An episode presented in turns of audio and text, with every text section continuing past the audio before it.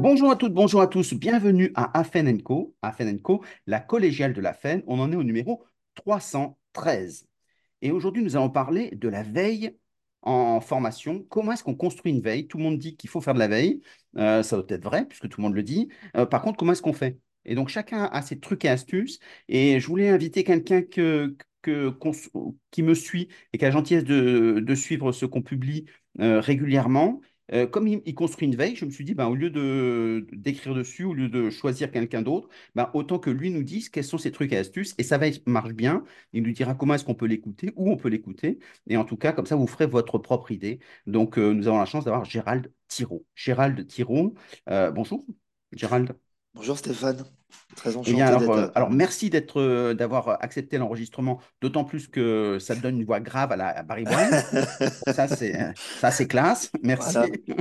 Voilà. On n'a même pas un lendemain de fête. Exactement. Alors, les études neurologiques montrent que les, les gens qu'on les voit les plus graves sont les gens qui sont les plus, euh, les plus appréciés des auditeurs et des auditrices. hein. C'est Ah, donc, donc le mince, charme est au rendez-vous, donc ça, c'est bien. Moi, c'est que passager. Alors, on va profiter, enregistrer. Au moins, ça restera euh, pour le reste. Euh, alors, justement, comment tu t'es mis à la veille, toi, Ah bah c'est venu un petit, ouais, c'est venu un peu par hasard. hein. Bon, je vais ré- ra- récapituler un peu la genèse de tout ça. Euh, Moi, il n'y a pas longtemps en fait que je suis dans le monde de la formation. Je suis formateur dans le dans le monde de l'insertion professionnelle. Très bien. Donc, je travaille sur des dispositifs d'insertion. Moi-même, je suis issu d'un dispositif d'insertion parce que j'ai fait une reconversion professionnelle. Si tu veux, ma, mon ancien euh, boulot, euh, je travaillais dans les transports en commun, je conduisais des bus très sur. Chalon-sur-Saône. Et euh, suite à une maladie, enfin une maladie génétique que j'ai, la maladie de Crohn, moi, euh, j'ai été licencié pour une aptitude, je ne pouvais plus continuer. Et donc, il a fallu que je me réinvente professionnellement et je suis passé par tout un processus pardon, de reconversion professionnelle, ce qui Hum, m'a amené sur un dispositif, sur des dispositifs où je travaille euh, maintenant sur, euh, comme formateur, parce qu'après, j'ai été euh, orienté sur une formation, le titre FPA, formateur professionnel d'adultes, que j'ai bien. réalisé à l'AFPA euh, vers chez moi, à Quetigny. Donc, euh, puis c'est pendant cette formation, euh, si tu veux, j'aimais- j'ai beaucoup aimé, déjà dans la formation, j'aimais beaucoup faire des liens avec les éléments qu'on nous donnait, euh, théorie de l'apprentissage, et j'ai toujours eu cette euh, volonté, cette curiosité de creuser un peu, parce que j'étais toujours en Hum, besoin d'informations, d'aller beaucoup plus loin, parce que euh, je sentais qu'il y avait des choses qui étaient interconnectées là-dedans. Et il y a une, comme on doit faire des, on va dire, ouais, des stages hein, dans des entreprises ou des organismes de formation pendant cette formation, eh ben, on devait avoir un outil. Alors, j'avais parlé un coup d'un Digicalc, c'est pas un Digicalc, c'est un Ethercalc, hein, c'est le Framacalc. A D'accord, ouais. Framasoft, Hum. où en fait, dedans, euh, voilà, un, Qu'on a interviewé pour les anciens qui s'en rappellent, donc euh, les Framasoft. Donc, on a fait une émission avec eux. Donc, c'est un fichier, c'est comme un fichier Excel, hein, si on veut. Et en fait, dedans, on devait renseigner euh, nos noms et puis nos, là où on avait contacté les différents organismes pour pas qu'on phagocyte un peu les uns les autres, qu'on soit en compétition, euh, puis qu'on demande euh, partout euh, les mêmes. Et puis bon, euh, comme euh, beaucoup, bah, déjà beaucoup ne connaissaient pas trop le numérique. Moi, euh, quand je suis arrivé en formation, je me, je me dépatouillais un peu, mais c'était pas, Hum, pas quelque chose que j'allais euh, forcément. Et puis, euh, bah, j'ai ma formatrice dit, bon, bah, on va aller voir. Euh, puis je dis, ah, bah, de toute façon, ça ne doit pas être bien trop compliqué. Il doit y avoir des tutos sur Internet, enfin sur YouTube, des choses comme ça. Bah, elle me dit, tiens, tu as bien fait de parler. Du coup, je vais te nommer, tu vois, comme projet, tu vas aller chercher des informations, tu vas faire une présentation pour tes collègues. Et donc, voilà, c'est parti un peu comme ça. Je fais une présentation. Puis, petit à petit, tout le long de la formation, en fait, j'ai été chercher des, des ressources complémentaires, on va dire, à ce qu'on nous Hum, apportait. Et je me faisais une joie d'y partager avec mes collègues. Et puis, ça s'est propagé. Après, j'ai dit, tiens, cette, cette chose, cette veille, ben, toi, euh, je vais en faire profiter aussi euh, mes collègues euh, à travers les- le réseau, quoi, donc à hum, planétaire, donc un peu partout. voilà. Et ce qui m'a amené aujourd'hui, voilà, à ça, à faire la veille, puis que je Alors, continue. au- aujourd'hui, ta veille, tu la mets sur quel média? Alors, bah, justement, sur ce parcours de reconversion, il nous faisait passer une, comme une certification, ça s'appelait, bah, je ne sais pas si elle est toujours, le B2I, truc informatique. Hum, Ça doit s'appeler maintenant Cléa numérique, peut-être maintenant. Euh, et en fait, euh, on devait co- construire un blog à partir d'un. WordPress. Hum, Donc, j'ai gardé ce blog que j'avais fait pour le B2I, puis je dis, tiens, c'est bête, euh, il va pouvoir me servir. J'ai toujours eu l'idée de dire, tiens, tout ce que j'amasse comme information, j'aimerais bien faire des catégories, pouvoir donner que les hum, gens puissent retrouver. Et puis, euh, ben, j'ai fait ça le WordPress, je l'ai retravaillé. j'ai fait plusieurs étapes. euh, bon, il n'était pas comme il est là maintenant. hein, il était un peu plus euh, fourni, un peu trop. J'en mettais un peu de trop dedans. Mm, J'étais un peu plus à l'essentiel, un peu plus catégorisé, sous-catégorisé. Et donc, du coup, sur WordPress, j'en ai fait mon site un peu vitrine où je mets des ressources dessus qui me plaisent beaucoup, puis qui peuvent aider surtout euh, des collègues qui sont en FPA ou des choses comme ça. Et puis, euh, l'outil permet de faire des articles. Donc, je fais une newsletter dedans euh, qui me permet d'avoir des gens qui suivent mon, mon site. Donc, après, voilà. Et puis, moi, je la remets sur les réseaux pour ceux qui qui, seraient pas, euh, qui la connaîtraient pas, quoi. Mm, mm. Donc, voilà, c'est un peu comme Donc, ça c'est. donc au- aujourd'hui, quand sur cette newsletter, tu mets combien euh, d'informations et tous les combien de temps tu la publies? Parce que je, parce qu'en fait, sur les réseaux, je publie beaucoup d'informations de ma veille. Ouais. Mm, Euh, on reverra tout à l'heure, j'utilise des outils puis d'autres choses. mm, Donc, je publie beaucoup de, beaucoup de, de- de- d'infos. Mais je me suis dit, c'est bon, les gens, euh, ça fait beaucoup d'infos à suivre. Je me dis, chaque, fin de, chaque début de semaine, le lundi, comme on arrive le lundi, bah, ça serait bien que je revienne sur la semaine écoulée et puis que je leur fasse un petit, un petit digeste ouais, très en, bien. en Mm, disant, bah, je reprends euh, bah, sept informations pour euh, voilà, sept infos, mm, sept jours de mm, la semaine. mm. Voilà les sept infos que je trouve essentielles de la semaine qui s'est écoulée, avec des fois des petits bonus que je trouve euh, intéressants. Et puis voilà, c'est venu comme ça. D'accord. Donc, donc ça, c'est bien parce que ça, euh, tu as à la fois, tu capitalises et puis après, tu réutilises du contenu que tu as déjà ouais, capitalisé. Ça permet aux gens qui te suivent à la fois de faire une, une répétition et de dire, tiens, c'est pas mal. Et puis petit à petit, tu leur facilites ton travail parce que tout le monde n'est pas à l'aise en disant une newsletter, c'est une de plus, ça fait un peu lourd. Alors que quand tu as des pastilles qui sont beaucoup plus courtes, ben, ça leur permet de, de digérer beaucoup plus facilement dans, dans les Bah, transports, et des puis tu as, raison, surtout parce qu'en plus, il y a, il y a tellement d'informations. Si tu veux, c'est qu'il y a tellement de choses qui sont intéressantes. C'est ce qui, ce qui m'oblige aussi, moi, ça, me permet de, de faire des choix, de m'obliger à faire des choix Mm, et de réfléchir en fait sur les informations que je publie en me disant qu'est-ce qui est vraiment essentiel, qu'est-ce que, qu'est-ce que euh, la plupart des gens vont y trouver leur compte. Parce que je pourrais très bien faire, je reprends mon fil LinkedIn, je reprends celles qui ont eu le plus de likes et je mm, me fais, je me fais pas violence, si tu veux. mm, mm. Tandis que là, bah, il y a des informations que je trouve, ah bah, celle-là, il y a peut-être eu un like, mais je la trouve tellement intéressante, ouais. tellement judicieuse, et mm, ben, moi, ça me permet justement de, de la remettre devant mm, euh, comme ça. Et c'est souvent comme ça. Puis ça me permet de réfléchir un peu à toutes ces informations et de faire aussi des liens. Ce que je trouve intéressant, c'est que. Ouais. dans les sept informations que je redonne, des fois, je rajoute des petits, euh, des petits bonus dans ces informations en disant, tiens, la semaine dernière ou la même semaine, il y a eu un article qui traitait du même sujet. Je vous invite à le lire parce qu'il est intéressant aussi. Ou euh, il y a eu une autre information, une autre ressource que je connais euh, qui date d'un an ou deux ans. Je vous invite en complément à la lire. Ce que je fais aussi des fois sur les réseaux, je mets quand je poste, je rajoute des éléments en plus. Quoi. Mm. Et alors, tout ça, ça te prend combien de temps? Ouais, ça me prend beaucoup de temps. Ça me prend beaucoup de temps. Je ne vais pas dire que ça ne me prend pas beaucoup de temps parce que, bon, après, c'est une passion. Alors, c'est pareil. Hein. Mm. Tout est relatif parce que moi, vu de l'intérieur, ça ne me prend pas beaucoup de temps. Mais vu de l'extérieur, pour les gens qui vivent avec moi, ça me prend beaucoup de temps. Ouais. Euh, donc voilà. Mais c'est vrai que j'essaye de. J'essaye beaucoup, bah, en fait, même dans la- ma pratique de veille, j'évolue, hein, parce que Mm. j'essaye d'aller vers des pratiques plus euh, efficaces et efficientes. Donc, euh, c'est vrai que j'essaye de, je me mets des temps, en fait, Mm. où je me mets de la... Il y a des choses, que des, des articles que je mets à lire plus tard. Donc Mm. après, il y a des plages horaires où je me dis, là, c'est bon, je peux aller lire des articles. C'est comme pour les podcasts, on verra aussi. Bon, bah, c'est pareil, les podcasts, des fois, c'est relatif, parce que tu peux avoir des épisodes qui durent 12 minutes, comme des épisodes qui sont super intéressants, qui durent une heure. Mm. Donc tout est relatif. Généralement, là, c'est quand je fais la cuisine ou que je conduis pour aller au travail ou ailleurs. Tu vois, euh, comme aujourd'hui, j'ai été euh, à un rendez-vous. Bah, sur le chemin, bah, je me suis écouté un épisode qui dure une heure. Bon, bah, j'ai fait l'aller-retour.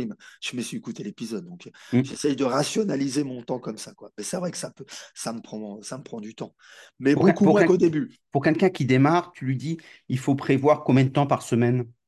Bah, en fait, tout va dépendre des objectifs de sa veille.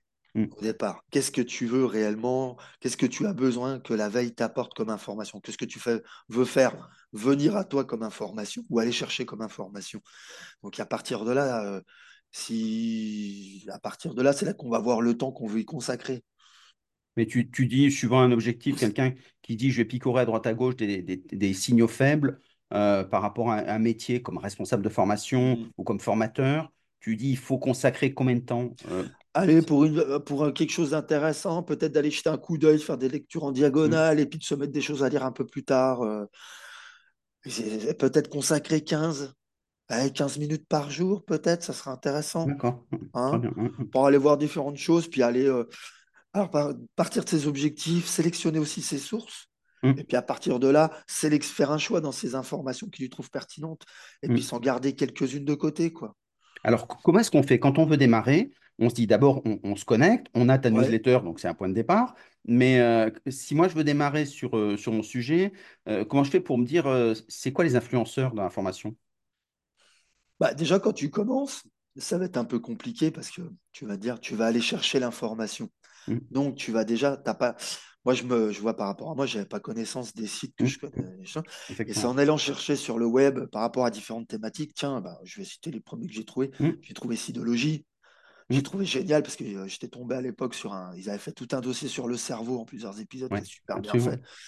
Euh, et puis je suis tombé sur Top Cursus parce que c'était dans Sidologie. C'est souvent comme ça la veille. C'est Mm, des portes couvrent sur d'autres portes.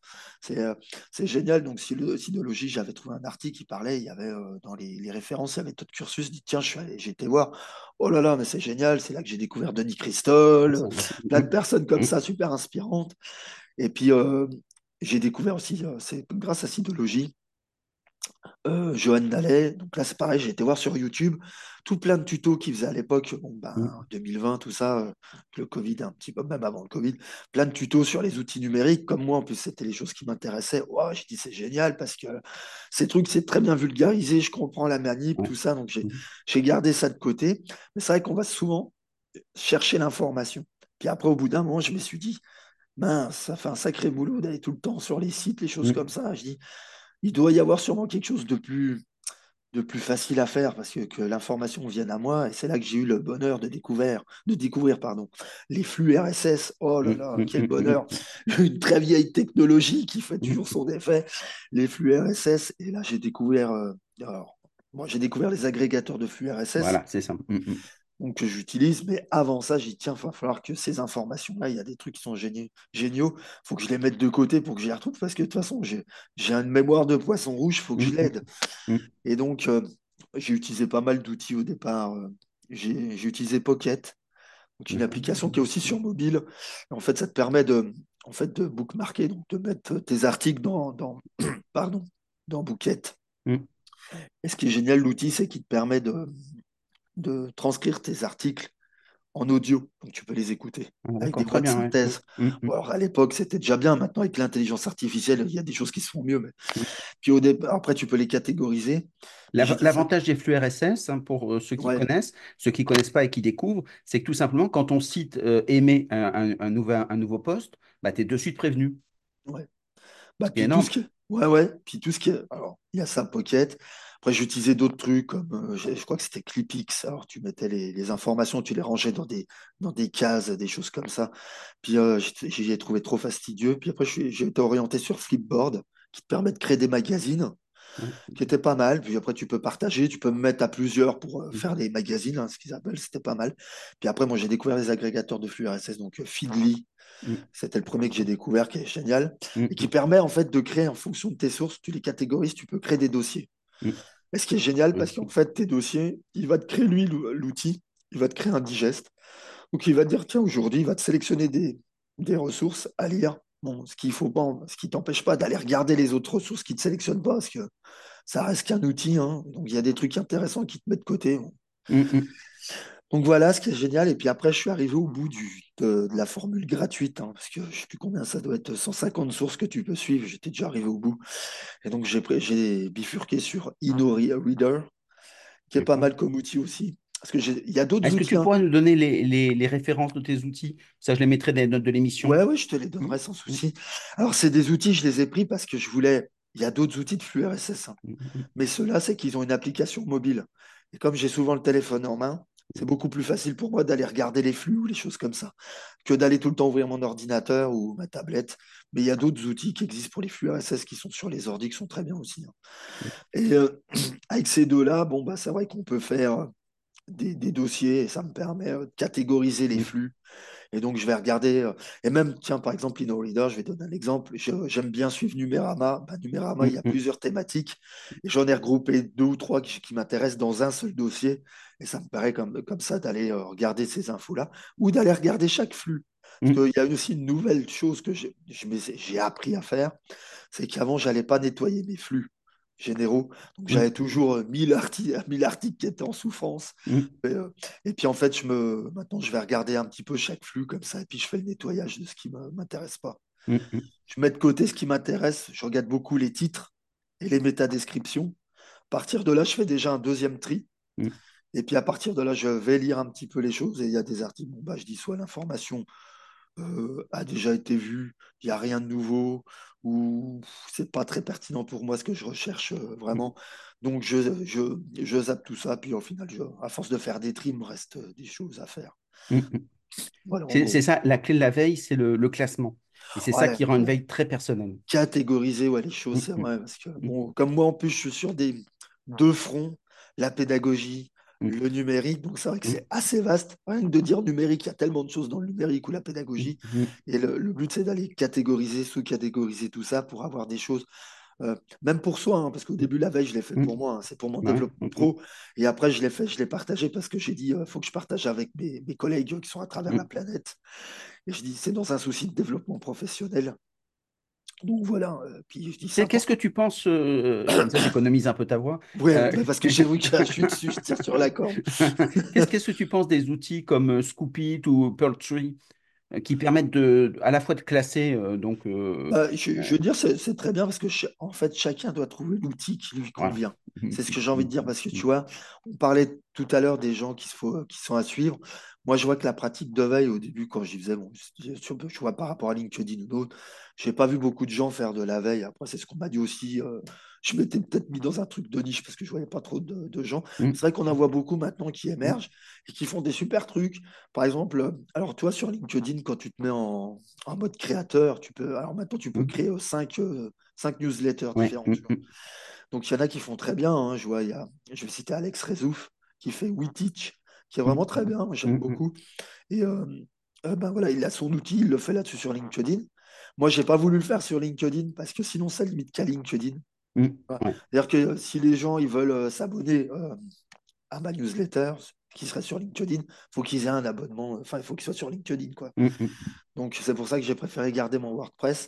Et puis, euh, Et puis, Flavien et puis c'est vraiment bien comme, comme conseil parce ouais, que derrière, euh, alors moi j'avais une grosse communauté sur Facebook et puis, euh, alors que c'est du podcasting, mais comme il était extérieur à Facebook, ils ont considéré que le contenu n'était pas, ne correspondait pas à leur ligne éditoriale. Ils m'ont un, supprimé les posts. Et qui fait que j'arrivais plus à produire ces postes-là. Euh, et au début, en 2018, quand j'ai lancé euh, le format radio, euh, dans ces cas-là, bah, c'était mon, mon seul média avec LinkedIn. ouais, et donc, ce qui fait que je me retrouvais, mais c'était plutôt Facebook, et donc j'avais j'avais plus de médias. Et donc, je ne pouvais plus en parler. Et donc, les 5000 personnes qui me suivaient, bah, ils se sont retrouvés orphelins de ce que je disais. ouais, Enfin, pas non plus un traumatisme, mais surtout, moi, je n'avais plus cette caisse de résonance. Euh, ce qui, alors qu'en fait, le, le produit euh, était tout à fait compatible, puisqu'aujourd'hui, ils en font eux-mêmes, mais à ouais, l'époque, ça les embêtait. Et donc, ce qui fait que quand on n'a qu'un média, euh, s'il y a un bug pour des raisons, et il n'y a pas de service après-vente, donc on se débrouille tout seul, et qu'on est retiré parce que quelqu'un a dit que notre le discours était illicite ou des choses comme ça, ouais. il le vérifie assez peu, et donc on peut se retrouver exclu. Et donc pendant deux mois, euh, trois mois, euh, parce qu'il faut au moins trois, quatre mois pour pouvoir euh, ouais. être entendu, ça ne veut pas dire être écouté. Et donc dans ces cas-là, on est sorti des réseaux sociaux.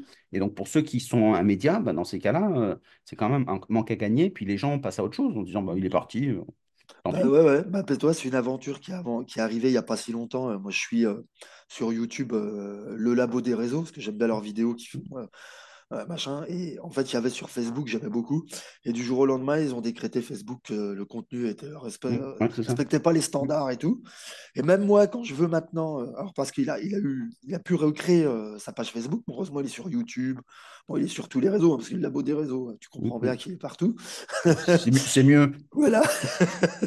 Et si tu veux, même maintenant, quand je re- ces vidéos, si je les mets sur. euh, parce que j'ai une page Facebook, La Veille de Gérald, que Mm, j'ai créée en parallèle, j'expliquerai un peu pourquoi elle me sert aussi. euh, qu'on peut on se dire, tiens, il fait une redite sur les, de LinkedIn ou des choses comme ça. Non, en fait, ça me sert à autre chose. Euh, euh, en fait, quand je poste ces vidéos, en fait, putain, je me fais épingler par Facebook en me disant, euh, non, mais ça respecte, ça respecte ouais. pas ces standards. Alors que, bon, j'ai dit, bon, je force pas parce que. Il y a un contenu qui est illicite. Ah bon? Voilà, je. Bah, ça Ouais. m'intéresse, je vais aller ouais. regarder ta page Facebook. ouais, c'est ça. Et ouais, ça va pour en revenir à la page Facebook. J'ai une page Facebook, la veille de Gérald, que j'ai créée, où je fais comme ça. Mais ça me permet en fait de, dedans, je mets tous les articles euh, que j'ai sélectionné de mes flux RSS et tout ça, enfin des autres trucs. Donc je mets tout. Mais sur LinkedIn, je sélectionne en fait, je ne mets pas tout. LinkedIn, c'est encore, encore filtré par rapport à Mm, ce que je veux. Et ce qui me permet, parce que Facebook, quand je fais mes posts sur Facebook, en fait, je les fais en priorité sur Facebook, parce qu'après, je copie-colle le texte et ça me permet en fait de faire des copie-colles sur les autres réseaux sociaux, sur Twitter, les choses comme ça. Et comme ça, ça me, ça me rend plus facile que de réécrire à chaque fois euh, les mm, petites, les petites métadescriptions que je fais pour les posts. mm. Donc voilà, c'est pour ça que j'utilise aussi. euh, Puis je fais de la veille sur Facebook parce qu'il y a des informations que je suis. Enfin, je vois circuler des informations dans les flux euh, sur Facebook, euh, des, des- des- des sites que je suis, enfin des, pages que je suis que, que j'ai pas ailleurs forcément. Et dans l'univers Facebook, tu es sur, euh, sur Instagram? Non, j'y ai pensé un moment, puis j'ai dit en fait, à force de vouloir me diversifier, je vais me diluer. Ouais, Donc voilà, j'y ai pensé parce que maintenant il y a, ils ont sorti euh, Swedes. Je sais pas, je le, dis- exactement. je, le, je le dis avec l'accent américain, puis avec la voix cassée, Bien sûr, ça fait classe, non? À la bien. Mickey Rourke. Ouais, très bien.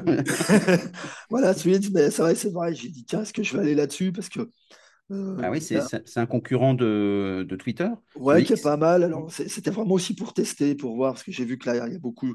Il y a Jean-Noël Saint-Rapt qui s'est mis dessus. euh, il y en a d'autres aussi que je Bon, il y suis. a euh, beaucoup qui, se- ouais, qui, ouais, qui essayent, et puis, euh, mais ça a l'air de bien prendre puisque ça ouais. démarre, hein, c'est euh, Bah, c'est parce que là, été sur, euh, sur Blue Sky. Ouais. Donc, Mm, mm, merci, merci Yanouri de m'avoir euh, donné gentiment un code d'accès. Il faut avoir un code pour pouvoir rentrer mm, dessus. Et du coup, euh, c'est vrai qu'au début, euh, je dis, ouais, c'était pas, il n'y avait pas beaucoup de trucs, mm, pas mm. beaucoup de monde, pas beaucoup d'interactions. Et là, je sais pas, il y a un flux d'enseignants euh, qui ont migré de Twitter à. Alors, déjà, il y avait sur Mastodon, mais là, ils ont migré mm. sur Blue Sky. Et là, il y a une interactivité, j'ai retrouvé plein de monde, Claire Dose, plein, plein de gens d'accord. Qui sont dessus. Et c'est vrai que bon, il y a une belle activité. euh, et puis, on retrouve aussi des, des personnes que je suis qui sont plutôt sur le continent américain ou choses comme ça. Mm.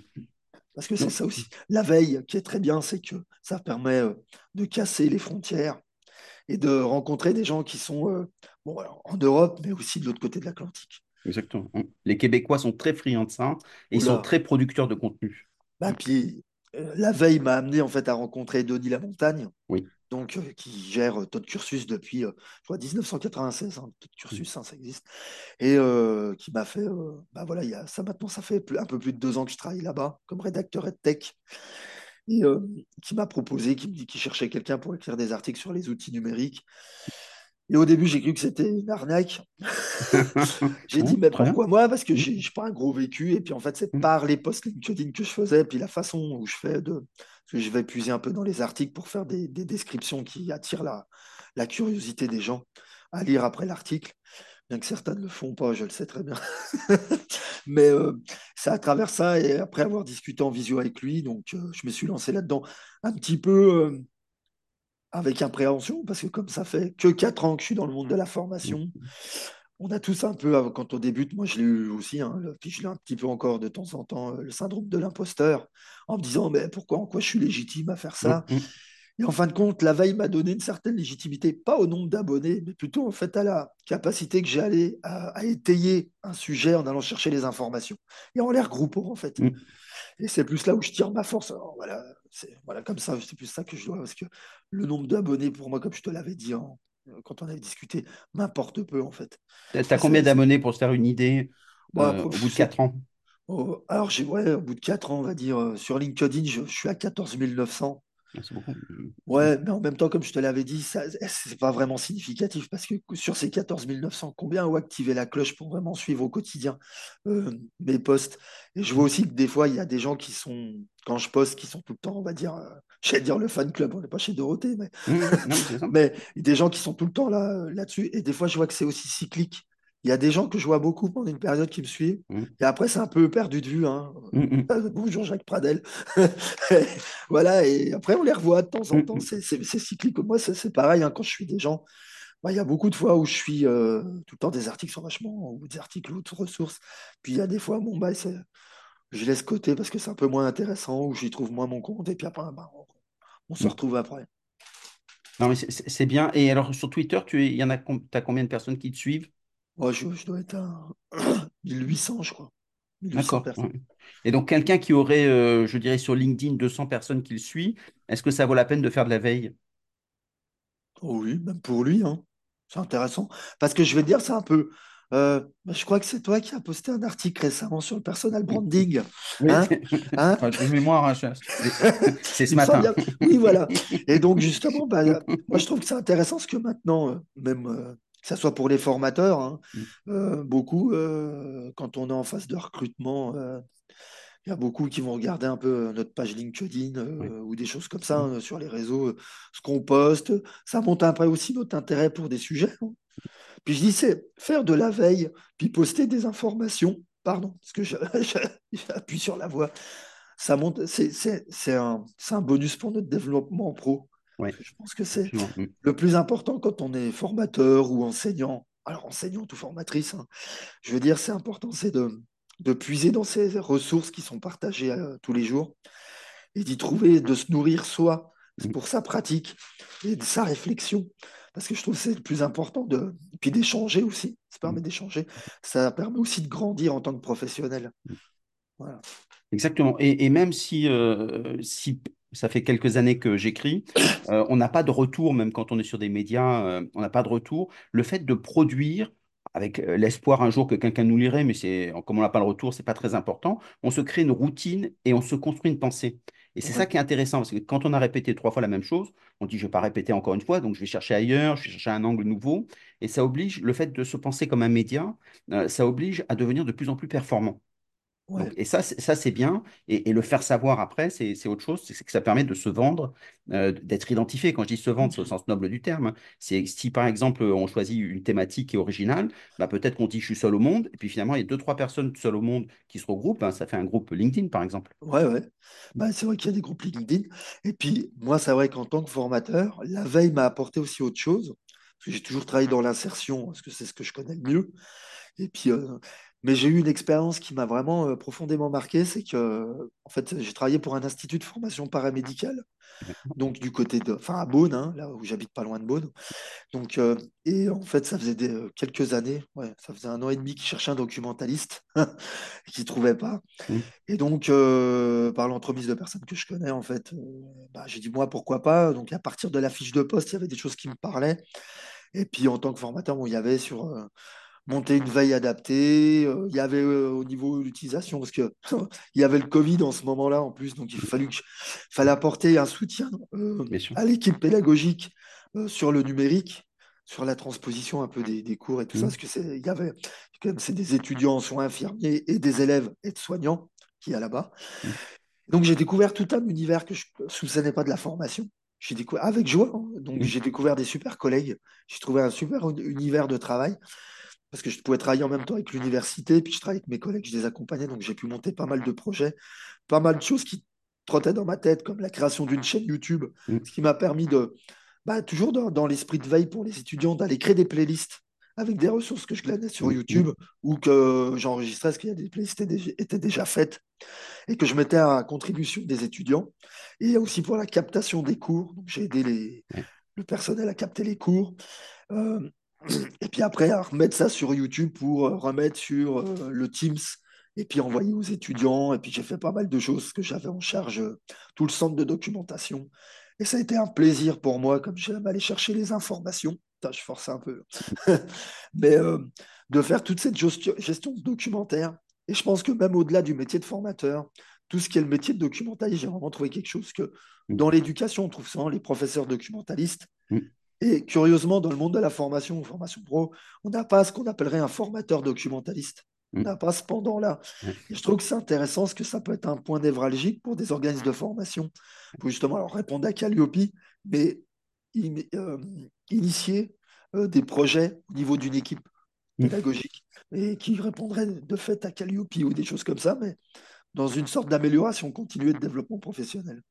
Voilà. Absolument. Et, et, et pour t'économiser, ce qui est, ce qui ce qui est top, c'est aussi le fait de pouvoir, quand on est, euh, on a des stagiaires, quand on a des, des étudiants, euh, des, dans ces cas, des, des, for- des gens qu'on forme, des apprenants, dans ces cas, c'est de leur demander de produire du contenu eux-mêmes. Ouais. Et on s'aperçoit que même si on a cinq personnes, six personnes, si chacun produit un texte, une micro-vidéo, de l'audio, euh, en posant des questions, ça fait un, un- un outil de FAQ extraordinaire. Euh, et si, bien sûr, on a 100, 200 étudiants, si chacun fait un dossier, bah, on a une bibliothèque complète. Mhm. Et Bah, donc, puisque. Mm. moi j'aimais bien parce que du coup ça m'a permis de. J'ai créé des, des tutos pour les étudiants, comment réserver en ligne. Parce que comme il y avait le Mm. Covid, ils ne pouvaient pas venir au, CDI. Donc faisaient avec, euh, comme j'avais un site à distance qui s'appelait un, qui a un site de, enfin, la gestion documentaire, c'est comme la- le CDI mais en ligne. Ils peuvent aller euh, visiter les, comment les, les, les, les œuvres, euh, les ressources qu'il y a dans, au CDI. Mais il y a aussi, moi je mettais des colonnes euh, donc à destination des étudiants ou, ou du personnel avec différentes ressources que je glanais. Je faisais la veille législative. Et c'est en fait c'est à partir de cette expérience-là que j'ai appris à sourcer, quelque chose Oui. qu'on n'apprend pas en formation, qui est de dire euh, citer ses sources. Mm. On nous dit, euh, si tu veux, dans le référentiel FPA, il y a une ligne qui dit à la fin, euh, il faut que le, le formateur ou la formatrice fasse de la veille pour actualiser ses compétences, on va dire, voilà, en grosso modo. Et en fait, il n'y a pas dedans, on ne nous apprend pas que euh, c'est important de citer les sources parce que tu parlais, ça fait des années que tu fais, tu crées des articles, des podcasts. Et moi, c'est vrai que moi, ce que j'aime beaucoup, c'est quand je republie, quand je repartage quelque chose, donc de taguer, de mettre la source d'où elle vient. Qui c'est qui l'a fait euh, la fin- Parce que je trouve que c'est important, la reconnaissance. Mm. Que ça soit dans le métier de l'éducation, on en parle beaucoup, hein, la reconnaissance, mais le métier de formateur ou de formatrice, ça, qui a beaucoup, il faut une re- certaine reconnaissance envers ceux qui produisent, ceux qui font beaucoup, euh, beaucoup quoi. ben, donc je trouve que c'est c'est important. Et ça permet une mise en relation aussi. Mm. Ex- Exactement. Et, et ce qui est, alors, il y a beaucoup de personnes qui hésitent euh, à, à- à mettre leur, leur veille pour deux raisons. D'abord, parce qu'il y en a qui disent que c'est la leur. Donc, déjà, euh, alors que c'est toujours une élégance de, de citer. Et même le fait de citer, c'est vraiment une façon de mettre en valeur les autres. Donc, Mhm. c'est une belle éthique. Euh, mais il y en a d'autres qui hésitent en se disant, j'ai j'ai peur que ça fasse lourd.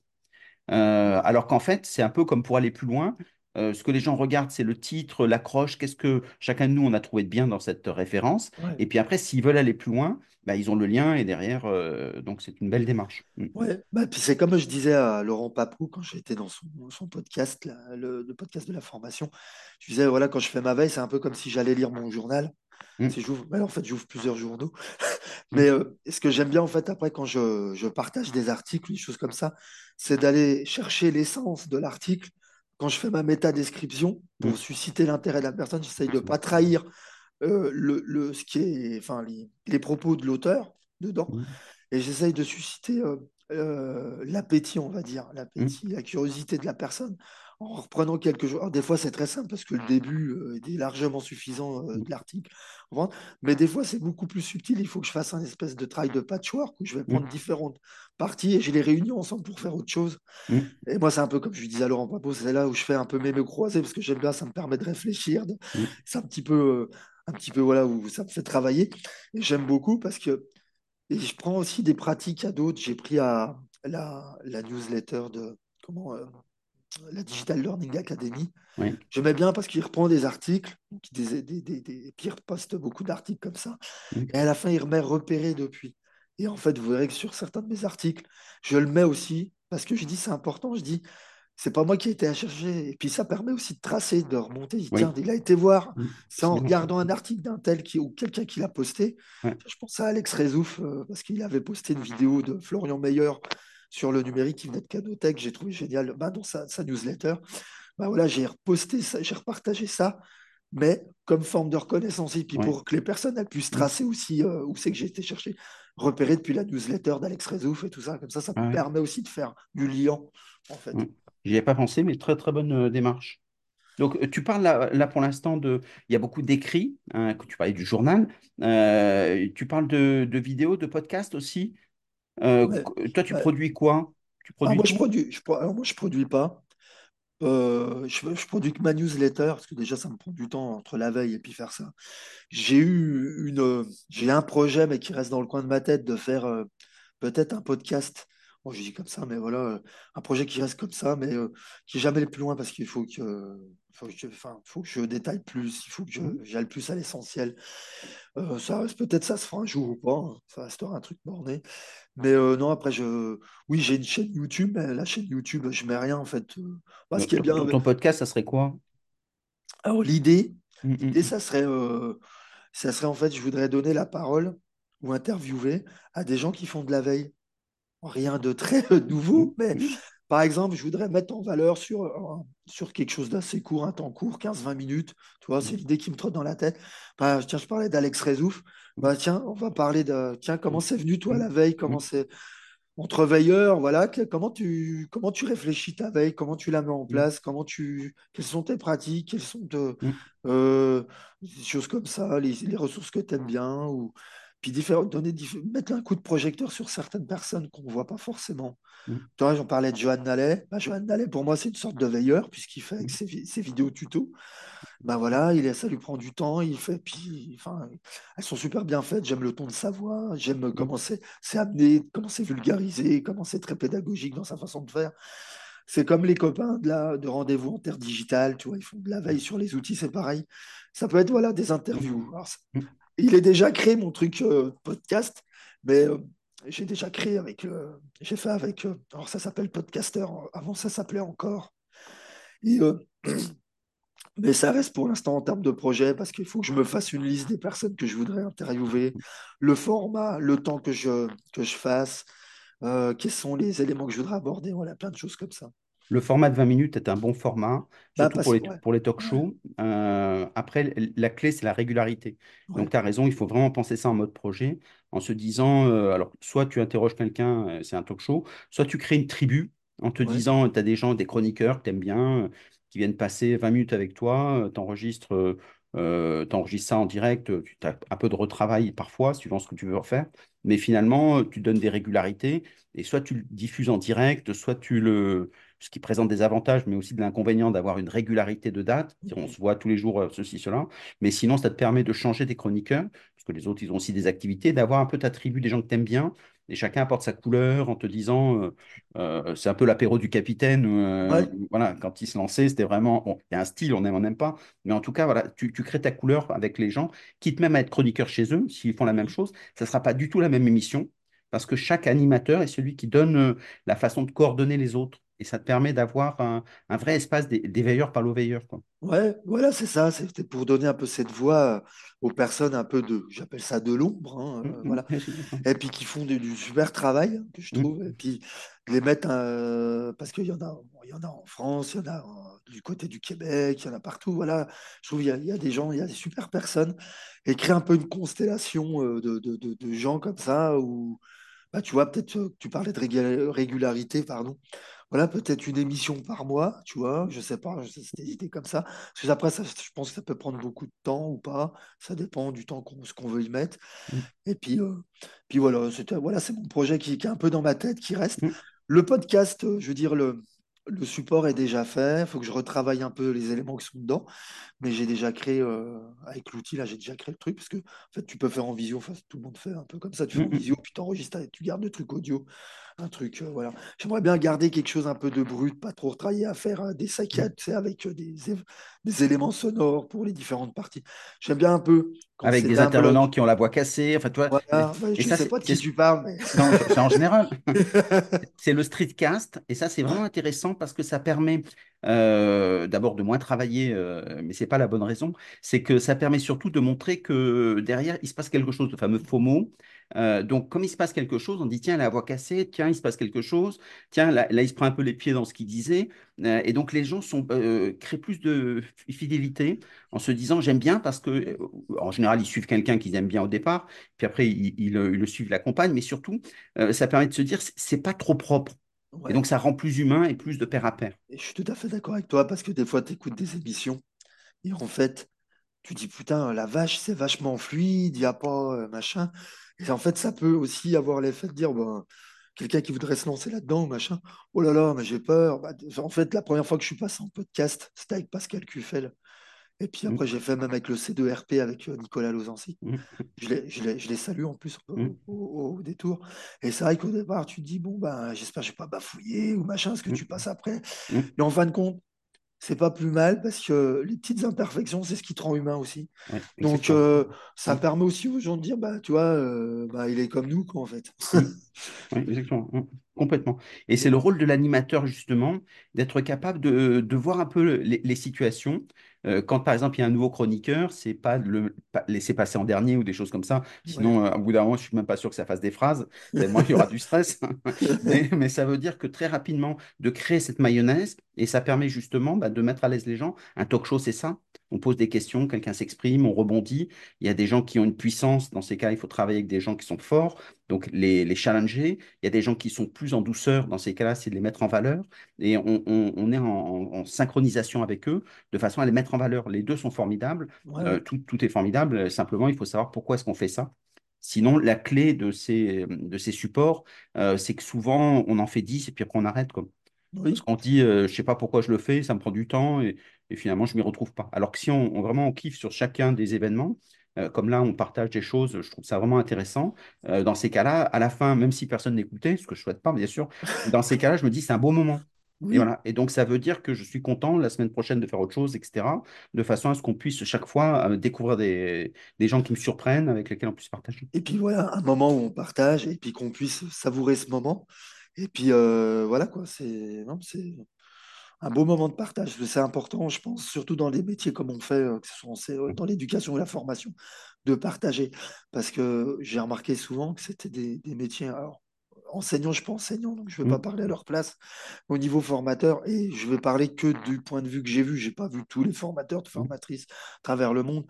Mais c'est vrai que c'est souvent un métier un peu solitaire, en Oui. fait, j'ai l'impression. Mm, Et c'est vrai que d'avoir des moments de communion, mm, de créer des communautés, parce que c'est ça que mm, suis- j'aime beaucoup, c'est de créer des communautés, en fait, de partage.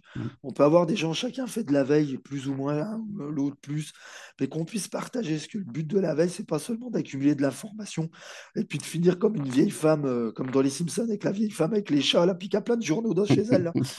Mais euh, c'est de, c'est de pouvoir, en fait, de cette information, d'en prendre pour soi, mais Mm. aussi d'en partager pour les autres, en disant, tiens, moi, ce que j'ai pris pour moi, ça se trouve, tu vas peut-être y trouver ton compte aussi. Exactement. Et ça donne de la valeur, même à des experts qui sont, qui sont reconnus socialement, quand ils découvrent que finalement, ils ont un lien direct avec les, gens qui utilisent euh, leurs connaissances, ben, ils sont pris au jeu et ça leur donne une valeur sociale. Oh Et vraiment, ça les intéresse. On a, j'ai eu la chance d'interroger des très grands dans, dans la formation. Euh, ils sont passionnés par ça. Ils sont comme des enfants en disant, euh, euh, ils sont à la recherche du le fait de dire j'ai de la valeur alors qu'ils sont émérites, etc. Mm. Donc c'est quelque chose d'important. Alors, comme on, on se rapproche quand même de la fin, donc, bah, alors, je voulais te poser une question, toi qui fais de la veille, pour, pour l'année 2024, euh, qu'est-ce que tu crois qu'il faut surveiller? Bah, beaucoup l'intelligence artificielle, je ne veux pas être novateur là-dedans. hein. c'est- un gros sujet, même au-delà de l'éducation, euh, formation. C'est un sujet qui me passionne aussi parce que c'est un sujet de société, tout bonnement. Et euh, tu vois, là, euh, je regardais, euh, même au-delà euh, de ce sujet-là, je regarde aussi là, du point de vue écologique, parce que des fois, c'est, ouais, mm, c'est pas quelque chose qu'on est, sou- on est souvent attiré par ce qui brille, donc par ces- ce qu'ils arrivent à, ce qu'elle arrive à faire, l'intelligence artificielle. Donc c'est génial, même moi, hein, je suis le premier. hein. J'ai fait un petit peu de Microsoft designer hier. J'étais assez, euh, assez sympa. Mais je regarde des articles où je, je suis tombé dessus sur le- l'empreinte écologique que ça a. ouais, Alors bien sûr, on m'a rétorqué, ça va s'améliorer. Oui, c'est un peu comme tout. hein. Euh, mais bon, ce qu'il y a, c'est que la planète, elle, elle attend pas. Et on est quand même dans une pré- des préoccupations, chaque humain, parce que la planète, elle, elle s'en remettra, à mon avis. Nous, on s'en remettra pas si on continue comme ça. Mais, mais euh, je pense, tu vois, Mais il tu as, raison, il y a une grande mobilisation sur ces sujets-là. On ne sait pas toujours par quel bout les prendre parce que ça peut être l'empreinte carbone, mais ça peut être aussi euh, l'eau. Oui, Euh, voilà, parce donc que il y a... les data centers, tu vois, et euh, en fait, ça, comme je disais, la veille, c'est fait aussi, aussi faire des liens. Et tu vois, il y a eu un article que j'ai publié il n'y a pas si longtemps que ça, de, du MIT Technology Review, où elle disait en fait que quand on génère juste, on utilise l'IA juste pour faire une image, comme moi hier, tu vois, Mm, et ben en fait, ça équivaut à comme charger son smartphone. Mm, Donc voilà, en termes, parce qu'il y a eu une étude de fait par euh, Jing Face et puis euh, le Carnegie euh, Mellon University. C'est une première étude qui, qui demandait de vérifier. Mais, voilà. mais je veux dire, il y a des études qui commencent sur. Puis j'avais vu un post sur euh, quand on fait un, un prompt, enfin une requête, que c'était l'équivalent d'une demi-bouteille d'eau, je crois. Enfin, de mémoire, c'était un peu comme mm, ça. Donc c'est c'est impo- imposant parce qu'on voit qu'il y a, moi j'ai vu, j'aime beaucoup Arte, j'ai vu euh, récemment, ah, c'était sur LCP, euh, un documentaire sur la fonte des glaciers. mm. Et c'est enfin, très préoccupant parce qu'on voit qu'il y a une grosse dérive, hein, une grosse fonte des glaciers et tout ça, avec le réchauffement climatique. Et, euh, je pense que ça, au niveau de l'IA, ça sera une composante à prendre au niveau sociétal de ce marqueur écologique. Mais il y a aussi un autre marqueur de société qui va être un peu plus, on va dire, démocratique. Un autre article qui était très bien sur euh, Bit Technology Review aussi, qui était euh, en fait que toute cette concentration d'intelligence artificielle était dans les mains de ce qu'ils appellent la big tech. Mm.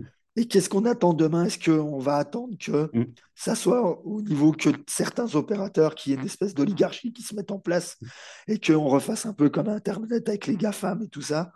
Et qu'on se dit que demain, parce qu'il y a beaucoup qui utilisent de- des boîtes qui utilisent l'intelligence artificielle, mais sont, c'est de l'intelligence artificielle qui est détentrice de ces boîtes-là. Donc, à savoir demain, qu'est-ce que culturellement, démocratiquement, qu'est-ce qu'on attend aussi de l'intelligence artificielle? Est-ce qu'on veut quelque chose? Bon, on voit qu'en France, il y a Mistral AI hein, qui se développe. Mm. Voilà. Mais qu'est-ce qu'on veut pour nous demain? Est-ce qu'on veut quelque chose ou avoir un Elon Musk de, l'intelligence artificielle qui demain, euh, qui nous dise moi je veux faire comme ça et ça sera pas Mm. autrement et qui voilà.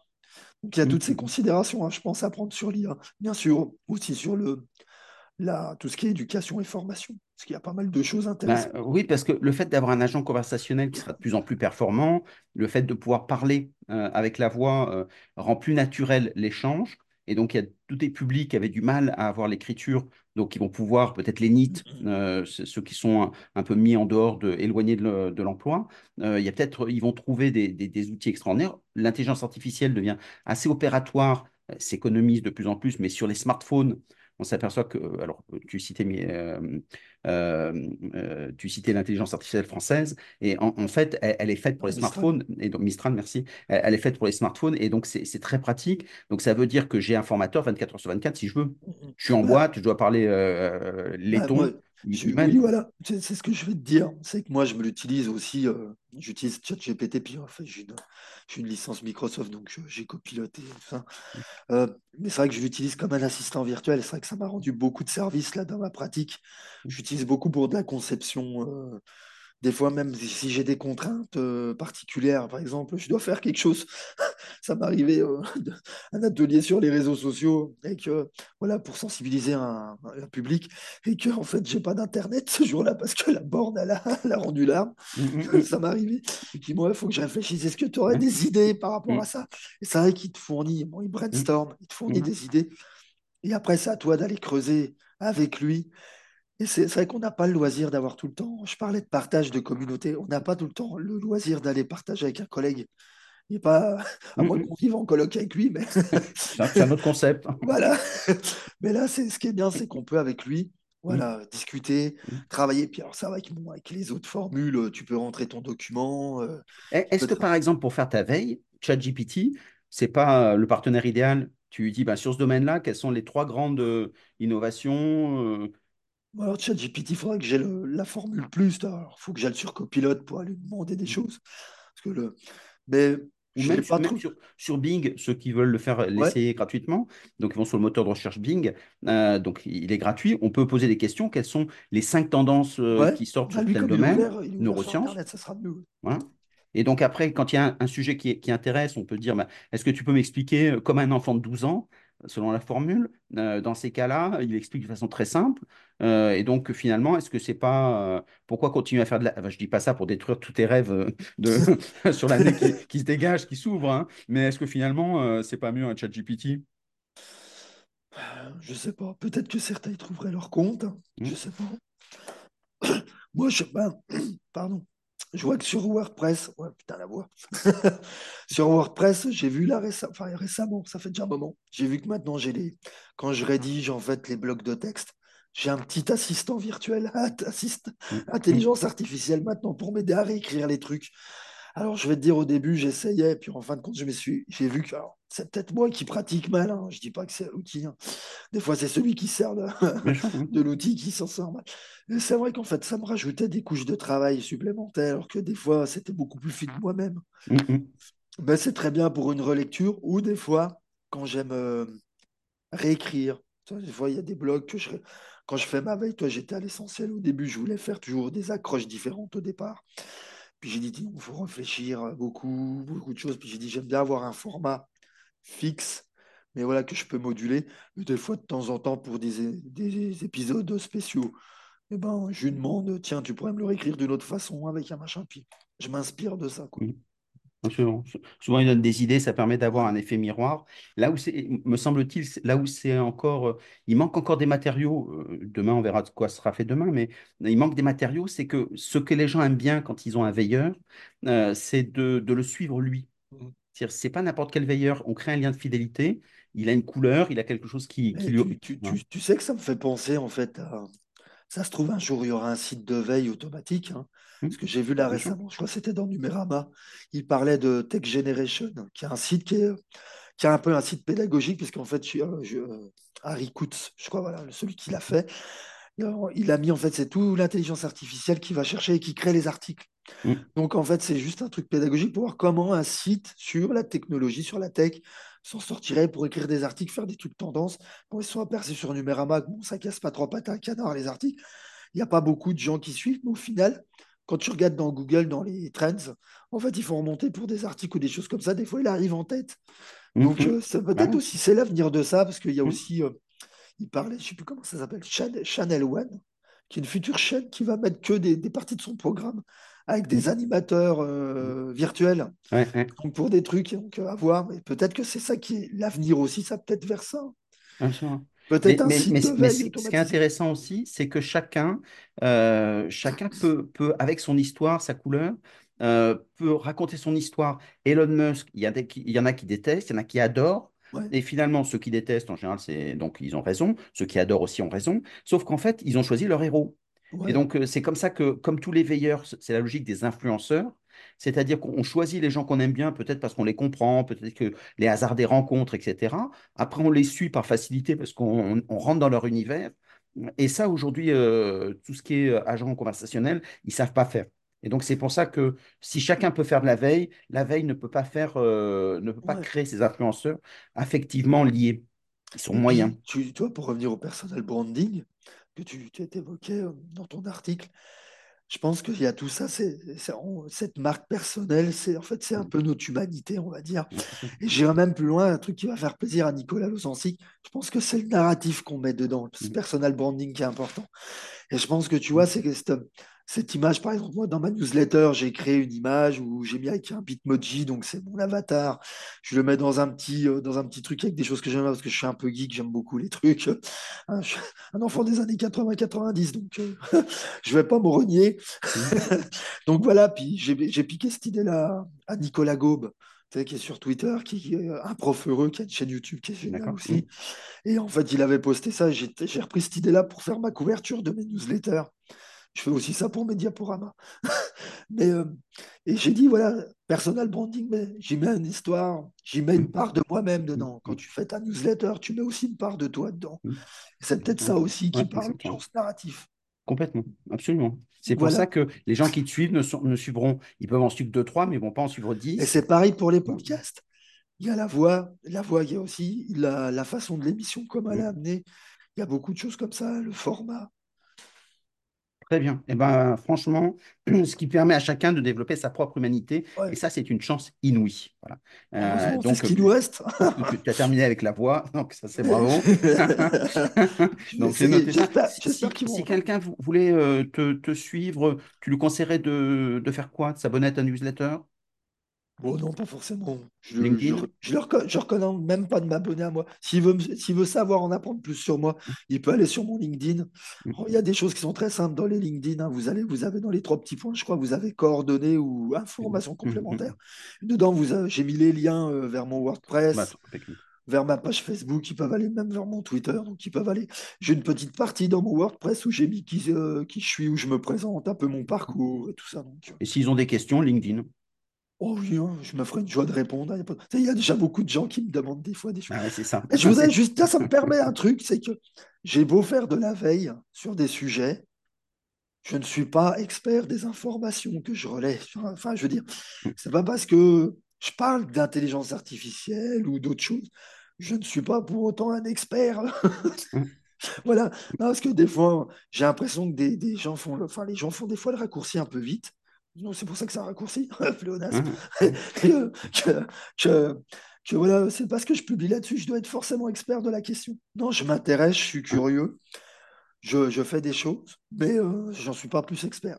Et Mais je rajoutais un petit truc, euh, Stéphane, là-dessus. mm, Je fais de la veille, mais ce qui est important aussi derrière, c'est de faire de la curation. C'est-à-dire d'emmagasiner cette information, pas mm. tout, mais de la, on parlait de la, je vais forcer un peu sur la voie, catégoriser. Et l'outil que j'aime le plus, vous retrouverez sur mon WordPress, c'est Wakelate. Je sais pas si on a bien entendu. Ça me permet de créer des différentes euh, collections. C'est un peu ma bibliothèque où je vais euh, parcourir. Et ma page Facebook me sert aussi à ça, parce qu'il y a la petite loupe. En mm. fait, je tape un mot et en fait, euh, tout est indexé dans mes publications. Je peux retrouver des choses plus facilement. Exactement, c'est très bien. Merci beaucoup. Euh, Gérard Thiraud, euh, formidable à suivre absolument. Euh, donc, euh, merci pour avoir usé ta voix. Donc, ça, c'est merci beaucoup. En tout cas, c'était vraiment très intéressant. Je pense que chacun à la fois aura soit plaisir de te suivre, soit plaisir de, d'a- de marcher dans tes pas. Si vous avez des questions, n'hésitez pas à solliciter. Il est très réactif dans ces cas-là. C'est un vrai plaisir d'avoir des gens qui, qui savent passer passer les, informations, être un, quelqu'un qui relie, un médiateur, dit-on aujourd'hui. Mais en tout cas, le fait de passer, c'est quelque chose qui est très important parce que de plus en plus, c'est une qualité rare. euh, plutôt que de se vendre, euh, c'est quelqu'un qui passe les plats et qui met en valeur les autres. Donc, merci beaucoup. Merci. Merci à tous. Au revoir. Bye bye. Au revoir.